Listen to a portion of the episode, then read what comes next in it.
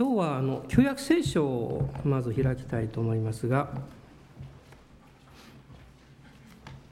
えー、歴代史の、えー、歴代史の下のですね14章です、えー、歴代史下の14章の1節から7節まで、えー、そこを一緒に、えー、まず読みたいと思います。旧約聖書の690ページになりますが歴代史下の14章の1節から7節ご一緒にどうぞ。はい、アビアは彼の先祖たちと共に眠り、人々は彼をダビデの町に葬った。彼の子アサが変わって王となった。彼の時代にはこの地は10年の間平安を保った。朝は彼の神、主が良いと見られること、御命にかなうことを行い、異教の祭壇と高きところを取り除き柱を砕きアシュラ像を打ち壊した。それからユダに命じて彼らの父祖の神主を求めさせその立法と命令を行わせた。さらに彼はユダのすべての町々から高きところと甲の台を取り除いた。こうして王国は彼の前に平安を保った。彼はユダに防備の町々を築いた。当時数年の間その地に地は平安を保ち主が彼に安息を与えられたので彼に戦いを挑む者はなかったからである。彼はユダに向かってこう言った。さあこれらの町々を建てようではないか。そしてその周りに城壁と櫓と門と勘抜きを設けよう。この地はなおも私たちの前にある。私たちが私たちの神主を求めたからである。私たちが求めたところ神は周囲のものから守って私たちに安息をくださった。こうして彼らは建設し繁栄した。朝にはユダのあごめんなさい。ここであの結構です。そしてもう一節ですね。11節を読みたいと思います。どうぞ、はい、朝はその神主に叫び求めていった。主よ力の強いものを助けるのも力のないものを助けるのもあなたにあっては変わりはありません。私たちの神主よ私たちを助けてください。私たちはあなたにより頼み皆によってこの大運に当たります。主よあなたは私たちの神です。人間に過ぎないものにあなたに並ぶようなことはできないようにしてください。この11節の御言葉の前半を今年の御言葉として選ばさせていただきました。先日ニュースでですねあの北極がひょっとしたらもう30年ぐらいでなくなるという話を聞きまして、まあ、氷がどんどん溶けていってますから北極は氷しかありませんからねなくなっちゃうとこうやって花子になりますが、まあ、あの世界の気候っていうのは、まあ、南極と北極のこうバランスで保たれてるんだそうですね、まあ、自然界がどんどん破壊されていく、まあ、同時に私たちの心の中にもいろんな問題が増えてきてまあ、複雑になっているというか、まあ、これが今の世界の状況だと思います。まあ、特に、まあ一言で言えばですね、まあ、プレッシャーですね。まあ、いろんなこの社会的な責任とかあるいは、えー、まあ家庭の問題とか、まあ、将来とかですね、まあ、そういうことを考える中で、まあ、人間の心がもうプレッシャーによって潰されそうになっているひび割れが始まっていてその隙間から不安とか恐れとかいろんなこの嫌なものがですねたくさんこう入り込んできているというのが、まあ、現状ではないかなと思います。まあ、その結果、まあ、今普通の言葉になっていますけどもこのうつ的な症状というものが蔓延しているわけです。でそういうこの症状になりますととにかく気分が落ち込んでなかなかこうめいってしまって立ち直れない。あるいはこの過食になったり仮眠ですね寝すぎたり。あるいはま体のあちこちがこの重く感じられて、え起き上がれない、まあ、そういう状況というものが起こってしまうわけです。でこの統計によるとですねあの大体女性は5人に1人男性は10人に1人その生涯の中でこういう傾向に落ち込んでしまうということがあるんだそうです。まあ、私も振り返ってみてひょっとしたらあの時はそうだったのかなと思うこともあるんですけれども。でそれがひどくなりますと要するにこの病という、まあ、名前がついてしまうわけです。でも決してそれは特殊なことではなくって全ての人がそういう状況の中にあるということは事実だと思います。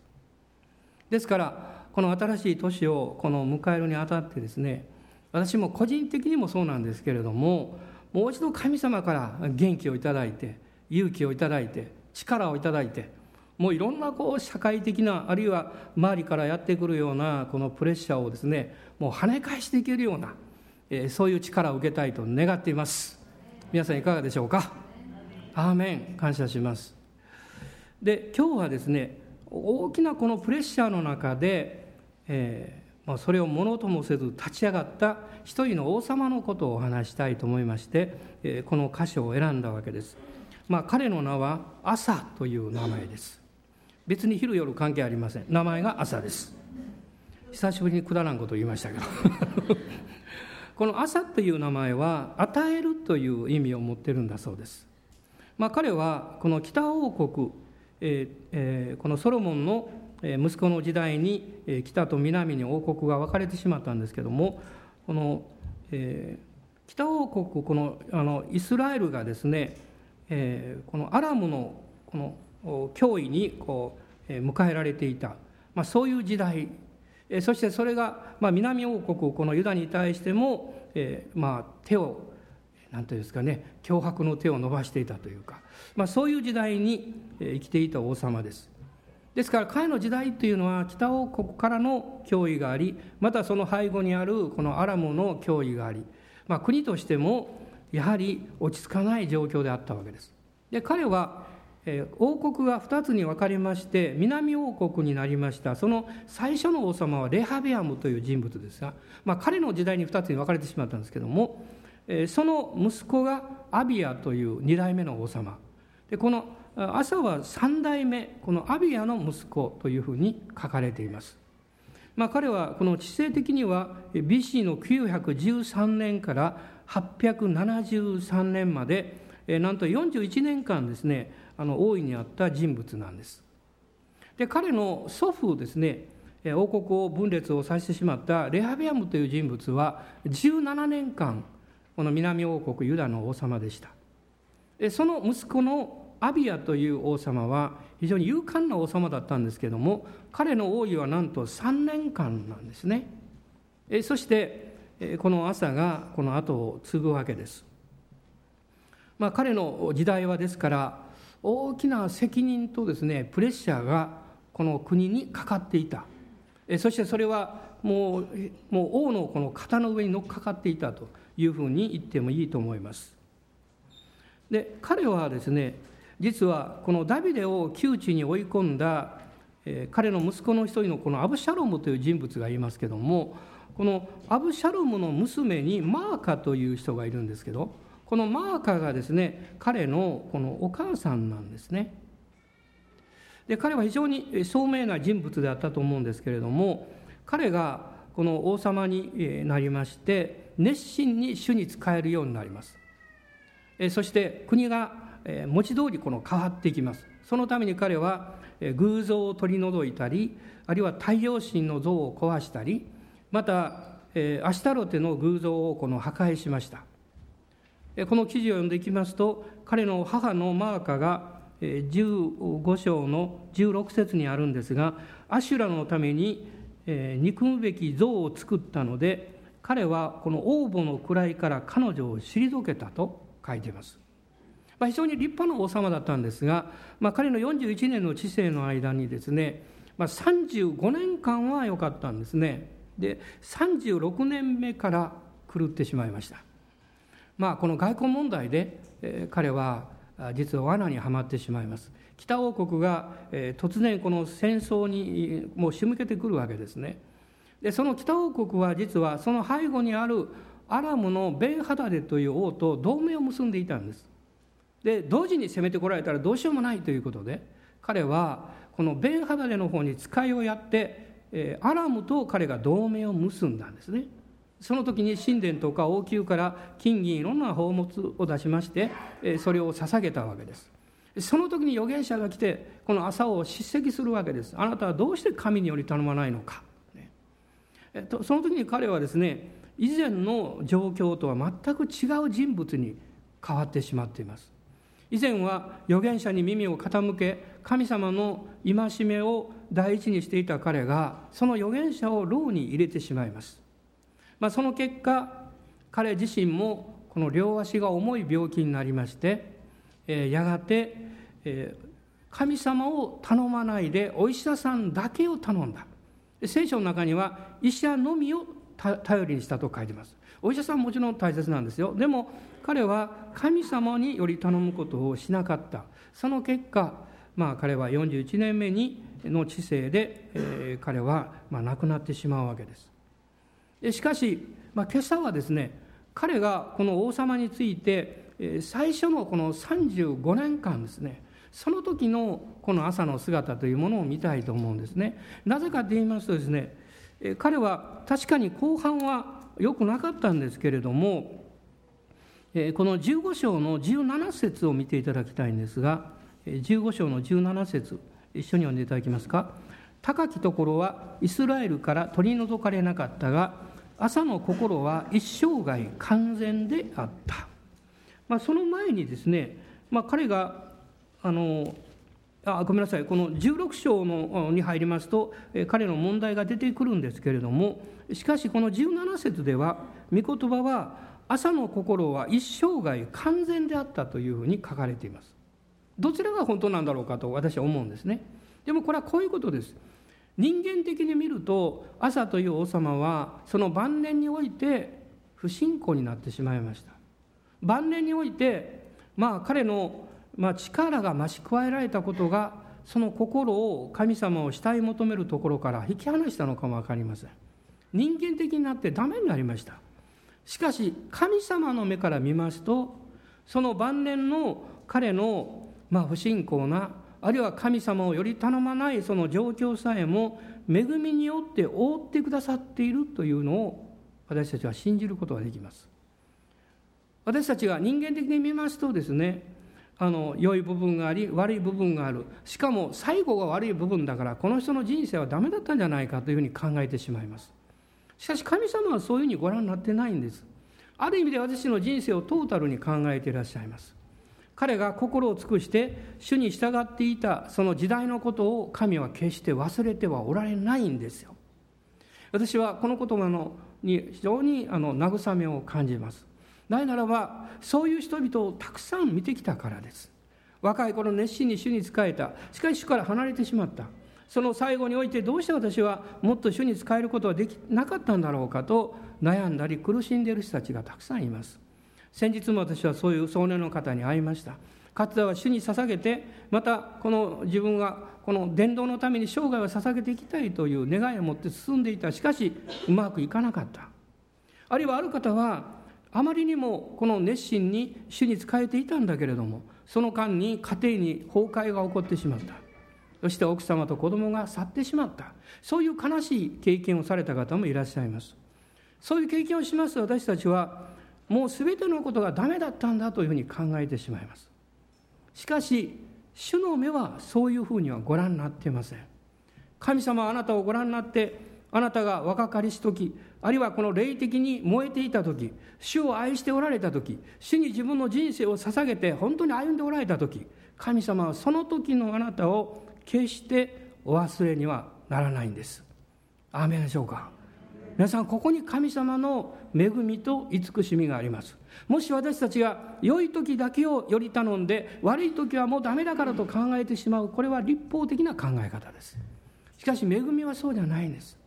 決してそれは恵みに甘んじるためにこういうことをお話しているわけじゃありません。そうではなくってもし私たちが何か調子が狂ってダメになってしまったならばもう一度立ち上がればそれでいいんです。倒れたならばもう一度起き上がればいいんです。最後の最後であったとしても主の前に立ち返ることができればそれでいいんです。神様はあなたの人生を恵みによってご覧になっています。私たちはこの1年のスタートまあ、昨年の1年を振り返って、まあ、良いこともあったでしょう悪いこともあったでしょうあの部分はなかった方がいいのにと思うこともあったでしょう。みんなあります。みんなあります。1年間もうパーフェクトのような人は誰もおりません。ですからこの1年の初めにもう一度私の失敗も弱かったところも全部イエス様の十字架の血潮によってあがなわれたということを信じましょう。イエス様のあがないによって覆われ償われ回復させられているということを感謝しましょう。どうぞ大人の方に「よかったよね」と言ってください。本当にそうです。本当によかったです。もうそうでなければですねこれ31日に夫婦喧嘩したらどうなるのかなと思うことがあります。1年が全部ダメになるのかなと思うんですが決してそんなことはありません。神様あなたの信仰をご覧になっています。あなたのこの熱意をご覧になっています。そこに変えるようにと願ってるだけのことなんです。さてこの朝という人なんですけれども彼はどういうことをしたんでしょう？あるいは彼の祝福の秘訣というものはどこにあったんでしょうか？この14章に戻っていただきたいんです。まず一つは14章の2節です。2節ご覧になってください。朝は彼の神主が良いと見られること御目にかなうことを行い。私はこの御言葉を読みながら考えました。あなるほどと思いました。つまり朝は自分の目に神様に対しても良いだろうと思うことをしたんじゃないんです。それをして失敗した人物の代表がカインですアベルとカインのカインです。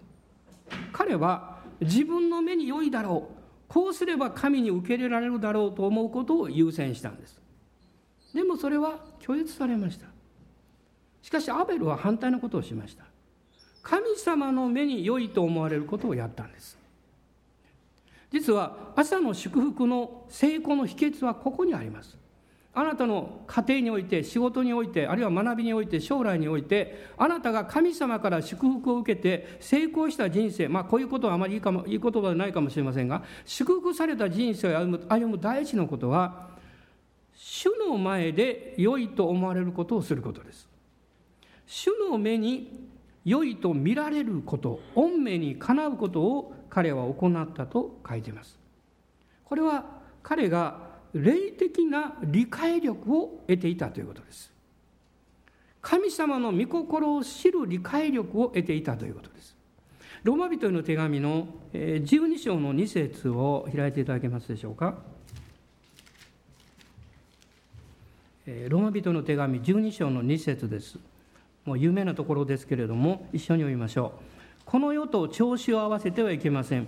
いやむしろ神の御心は何かすなわち何が良いことで神に受け入れられ完全であるのかをわきまえ知るために心の一心によって自分を変えなさい。これはとても慰めの御言葉だと私は思います。なぜかというとですね神様の目に良いことは何かということを考えるときに必ずしも自分の魂自分の心がそういうふうには準備されていないということです。私はこう考えるんですね。私が神様に喜ばれるような生き方をすればもっと熱心に聖書を読み祈りまた捧げ物をし奉仕をしあるいは証しをし伝道をしもう本当に素晴らしいと言えるような状態であれば神の御心も理解しているんだと考えます。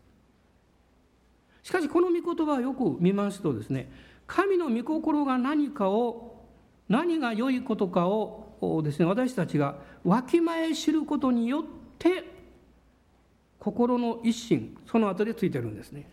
神様のの見舞いに良いことがこれだと分かった時に私たちは信じるんです。信じることには信じるということに対しては私たち自身の行いの力はいりません。一つのことだけです。あなたの意思で決心することです。あなたの意思で決定することです。自分ができるかできないか別の問題です。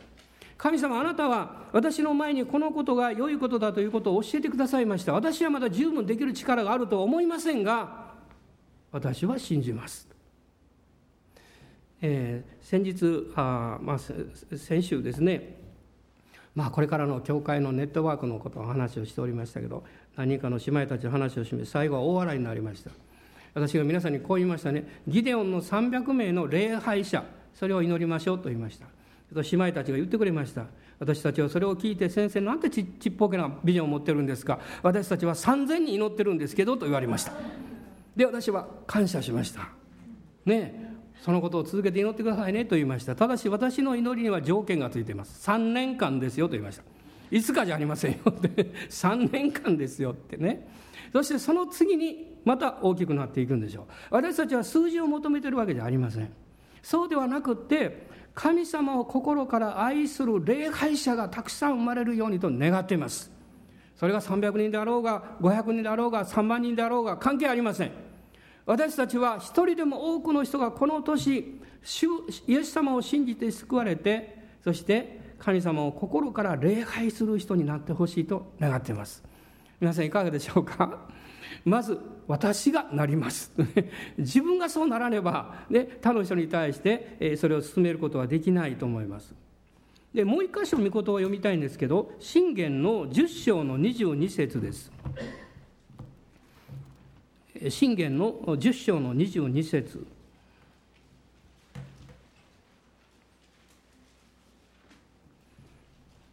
ご一緒にどうぞお読みになってください。20 22節です。はい。主の祝福そのものが人を富ませ人の苦労は何もそれに加えない。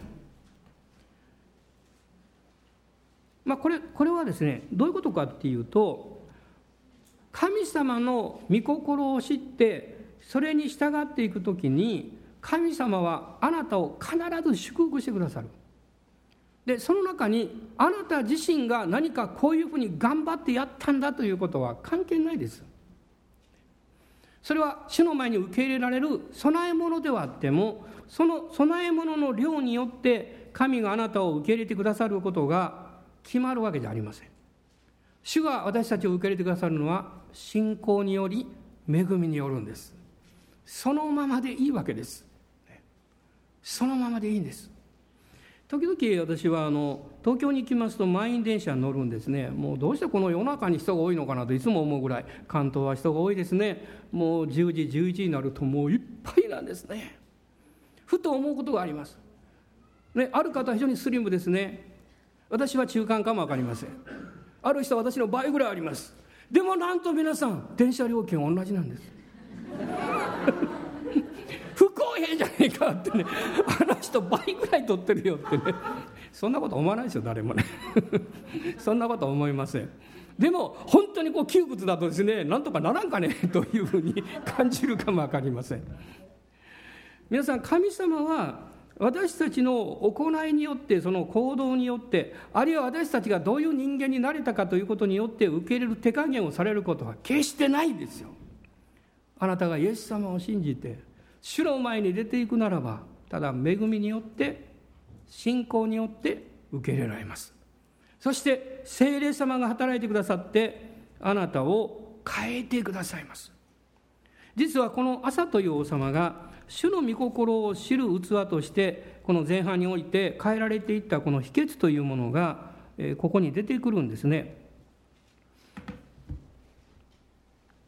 14章の7節の中に書かれています。7節の後半です。私たちが私たちの神主を求めたからである主を求めたからであると書かれています。主ご自身を求めていった。しかし彼が繁栄し物事がうまくいって国が栄えた時にそこがダメになったんですよで彼のある意味でこの宗教的な行動様式というかそういうものが変わったわけじゃありません。でも一番大切な心の真ん中にある主を求めるというところがダメになってしまったんです。気をつけたいと思います。またそのことが少しでも自分に感じられるならば悔い改めたいと思います。神様の恵みと憐れみによってどんな時でも私が状況や環境が変わることによって行動を変えようとするようなことではなくって主を求めるものでありたいと思います。主に求めて主を求めて従っていくならば私はあなたが導かれるように歩みたいですという決心が必要です。ガラテアの教会に対してパウロは書きました。もしあなた方が御霊によって生きるのなら御霊によって進もうではありませんかと書かれています。御霊によって進むことが先じゃありません。御霊によって生かされることが先です。精霊によって内側がこの刷新されるということが先なんです。そのように朝が主が良いと見られることをこの行った時に14章の6節に書かれていましたが地は平安を保ち主が彼に安息を与えられたと書かれています。地というのは生活の場を表します。私たちの生活の場です。場ですね。あなたの部屋あなたの家庭あるいはあなたの職場も含みます。その地に平安が保たれた。そして主が彼に安息を与えられた。これは神様からの大きなこの恵みですね。その結果どういうことが起こったんでしょう？この6節の最後ですけど彼に戦いを挑むものはなかったからであると書かれています。神様がその地というもの生活の場を祝福なさった時に彼に戦いを挑むものはなかった。この戦いっていうのは恐れとか不安とか思い煩いとかあるいはこの不信仰とかそういうものはもう入る余地がなかったわけです。入る余地がなかった。もし皆さんのところに、まあ、お正月ですから、えー、多分お父さんお母さんにとっては、えー、支出が増えることでしょうね。あのね何かをあげなきゃいけませんからね、えー、お年玉というものがあります。あれは落とすんですポンとね。で普通はあのあれをポチ袋っていうのを入れるんですけど、え、この間どうして私もポチ袋なのかなと思ってたんですけどその意味が分かりました。あれは大阪弁から来てるんだそうですね。ぽっちりというところから来てるんだそうです。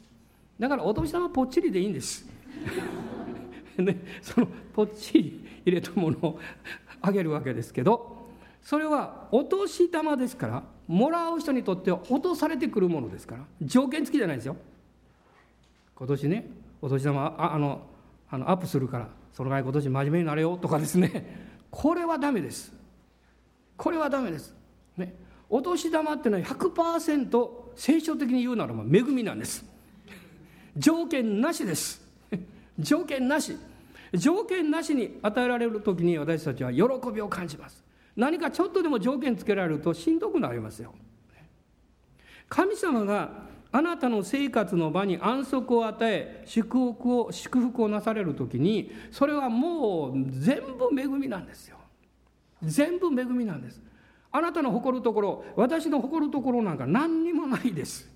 全てあなたの恵みです。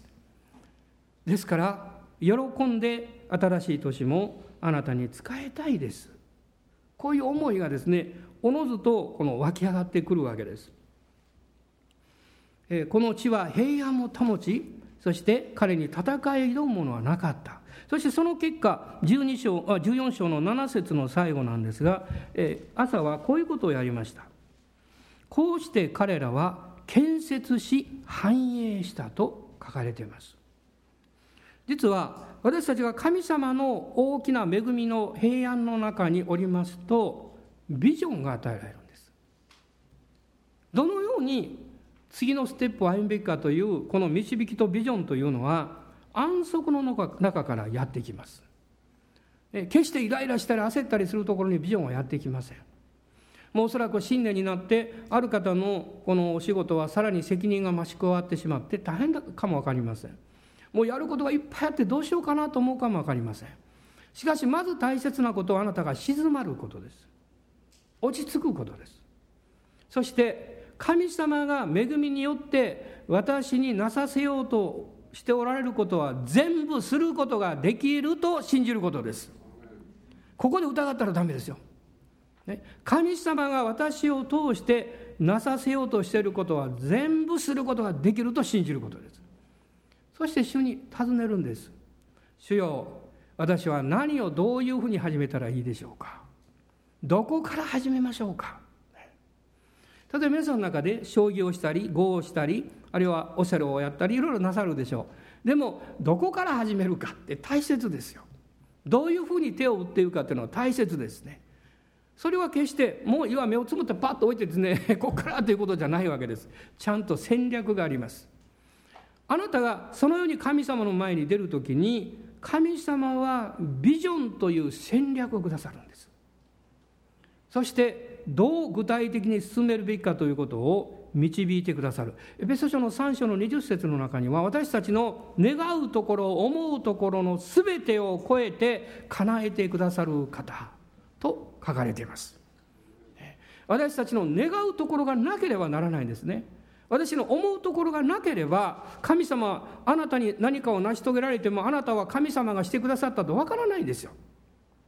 だから例えばこういう人がいますね。あの将来の導きのために祈ってくださいって言われます。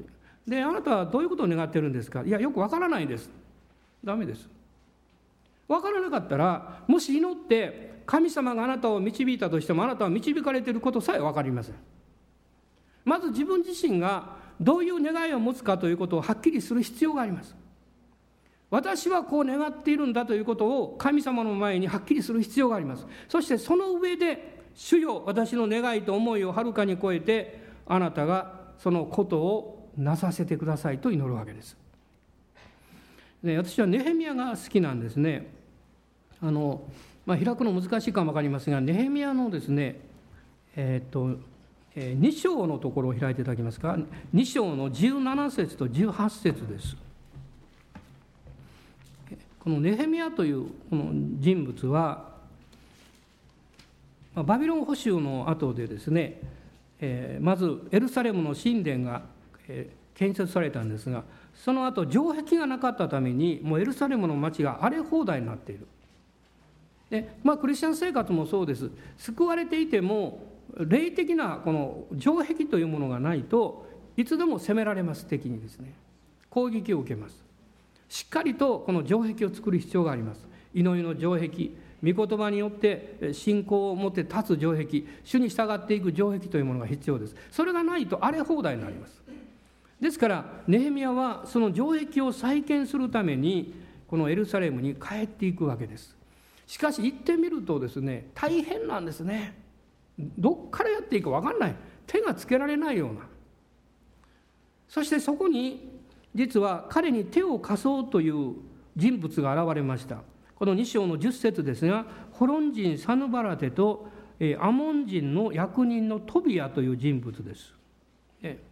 まあ、彼らはですね、まあ、非常に不機嫌になったとこう書いてるんですが彼らは実はこの手を貸そうとして実は断られてしまうんですね。このネヘミヤはですね神様が導かれた方法で導かれた人々と共にこの城壁建設というものをなそうとしたわけです。しかし実際はどういうふうにしていいかわからなかったんです。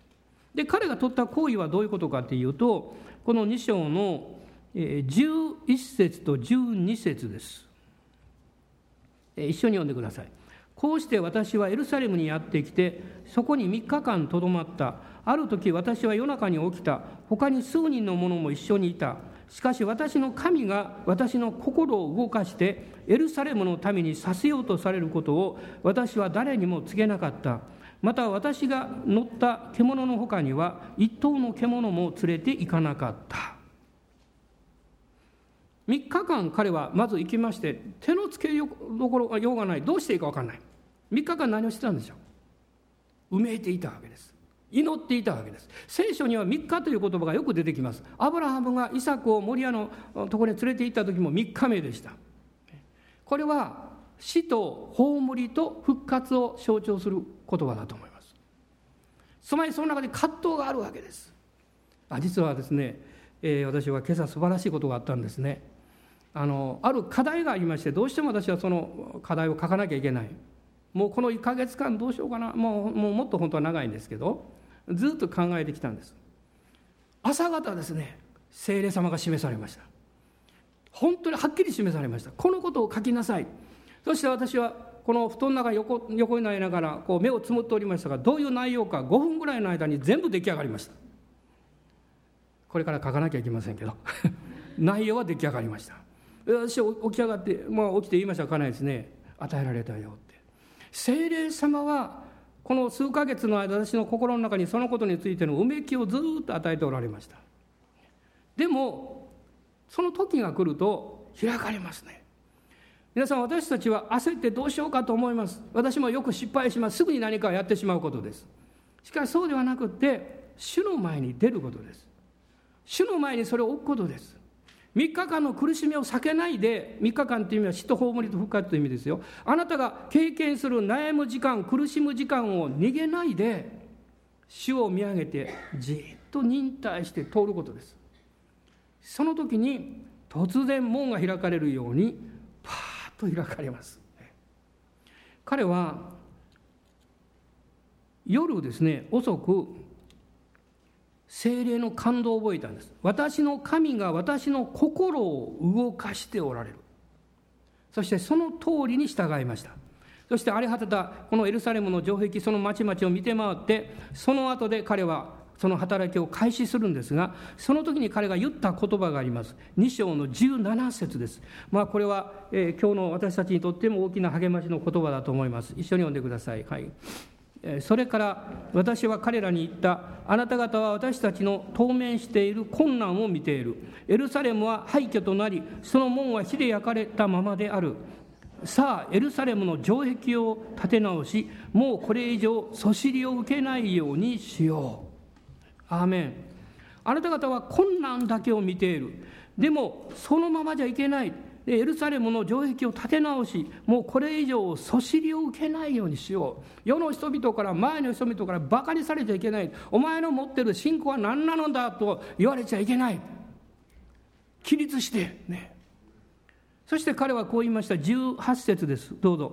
そして私に恵みをくださった私の神の見てのこと。とまた王が私に話した言葉を彼らに告げた。そこで彼らはさあ再建に取り掛かろうと言ってこの良い仕事に着手した。アーメン。この良い仕事に着手した。今朝もこの礼拝に来る前にいつも通るんですけどある宗教団体のところを通ってきます。たくさんの車があって人々がですねわーっと集まってきておりました。そこを通りながら私は本当に何か心の中に何とも言えないものを感じました。でもその中で宣言しました。私は私たちは誠の神様を礼拝するんだ。そして神様どうぞまだあなたを知らないでここに集まっていらっしゃる方々の上にもあなたの恵みを注いでください。その人たちが何らかのチャンスを通して聖書と出会い誠の神様を知ることが出会うようにしてくださいと祈って通ってきました。皆さんこの国はそうなります。この国は変えられます。私たちだけが特別なわけではありません。私たちは一つの面だけで特別です。それは神の恵みによって許された罪人であるということです。神のただ恵みによって救われたものに過ぎないということです。しかしこの私たちに神様からの素晴らしい特権が与えられています。誠の神を知りこの方を礼拝するということ。そしてこの方の皆によって私たちがなす仕事はそれは家庭のことであれ職場のことであれそこに神の恵みがあるんだということ。この18節の最後に書かれているようにこの一年に私たちが向かうことに対してこう宣言しましょう。この良い仕事に着手した。この良い仕事ですよ。良い仕事。あなたがまあ今週まだ休みでしょうか。来週から始まる仕事は良い仕事なんです。大人の方もおっしゃってください。良い仕事ですよ。今あなたが悪いと思ってるならばその思いをねもう吹き飛ばしてください。良い仕事なんです。いやそう言われてもねともかも分かりません。そうです。私たちはそう思います、ね、でも良い仕事なんです。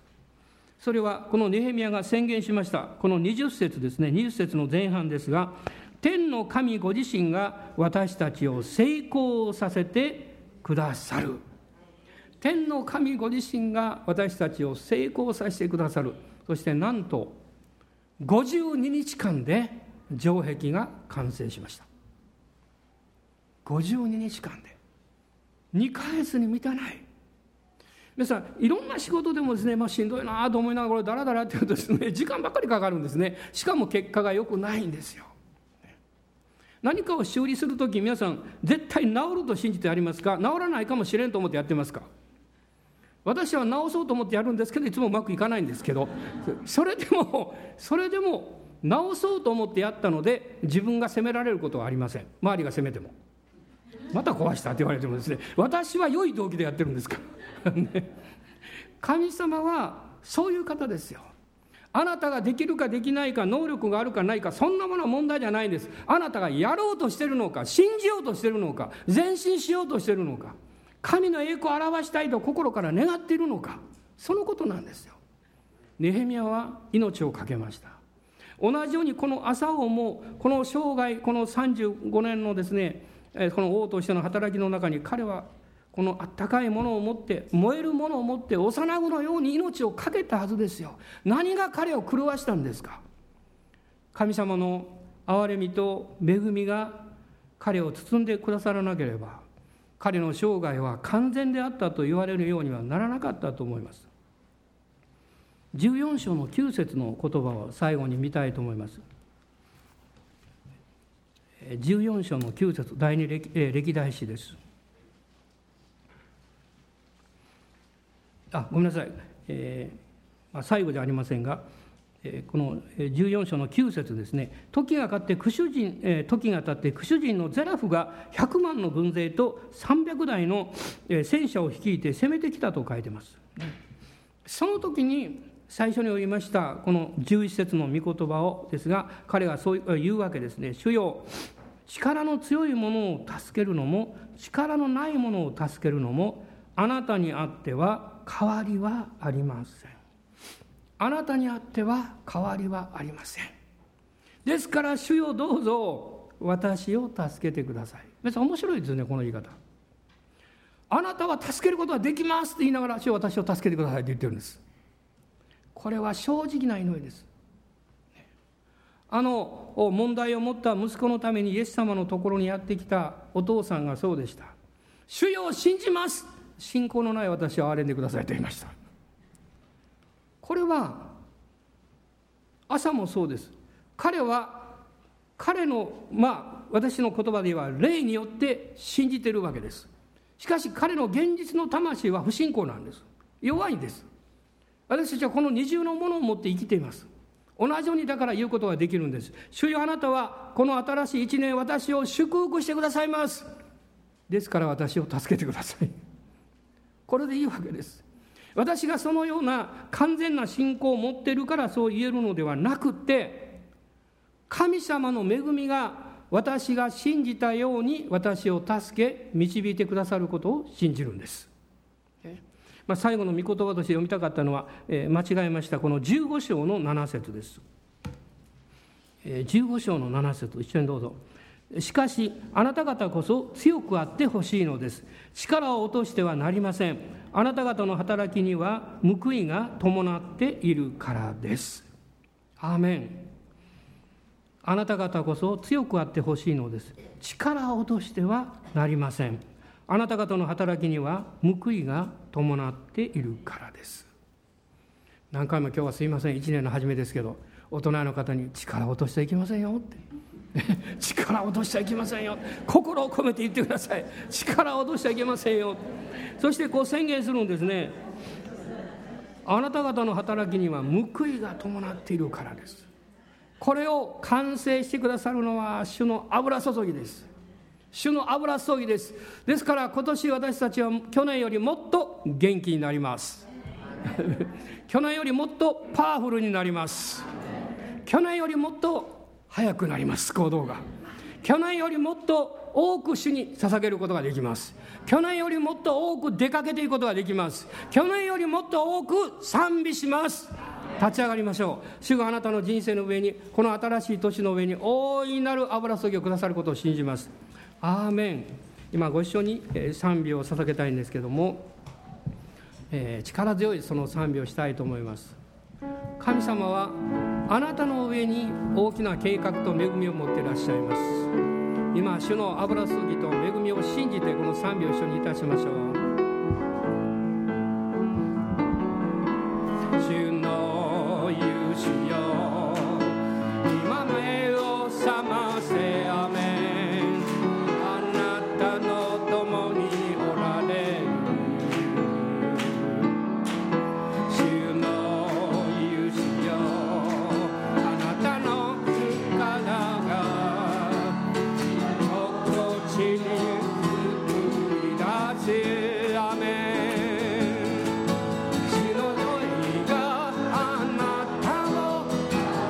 take me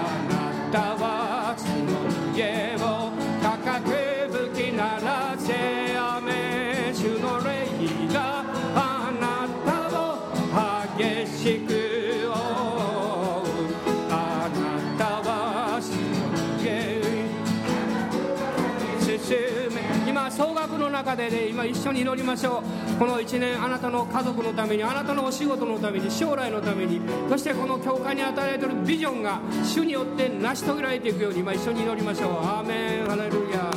おおイエス様感謝しますハレルヤ。今御言葉の家の皆さんも本当に1年ありがとうございました。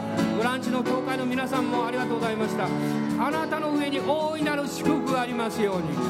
アーメン。ハレルヤ。主の恵みが来れば成し遂げられます。アーメン。主は信じる人を探していらっしゃいます。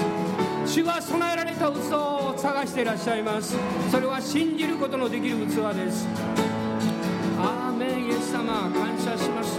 あなたがこの年もこの愚かなしもべを導いてください。あなたの愛する兄弟姉妹たちを導いてください。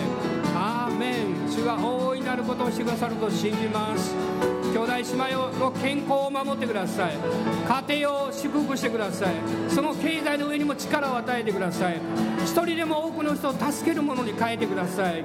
おー主よ。受けるよりを与える方が幸いであると。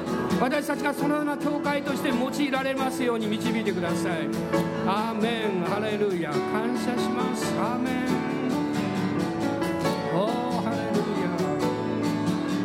主の勇士よ今たを覚ませあなたと共におられる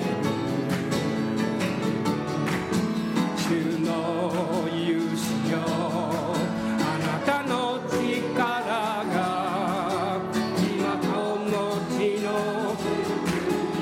もうダメだと言ってはいけません。難しいできないと言わないようにしましょう。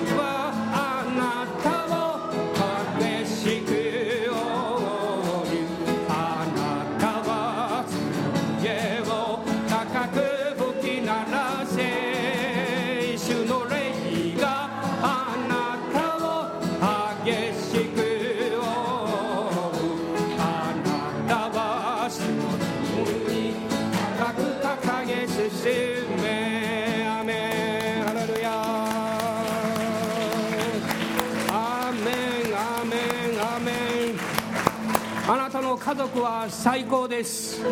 皆さん告白しましょう。私の家族は最高だと。この家族って3つの意味がありますからね。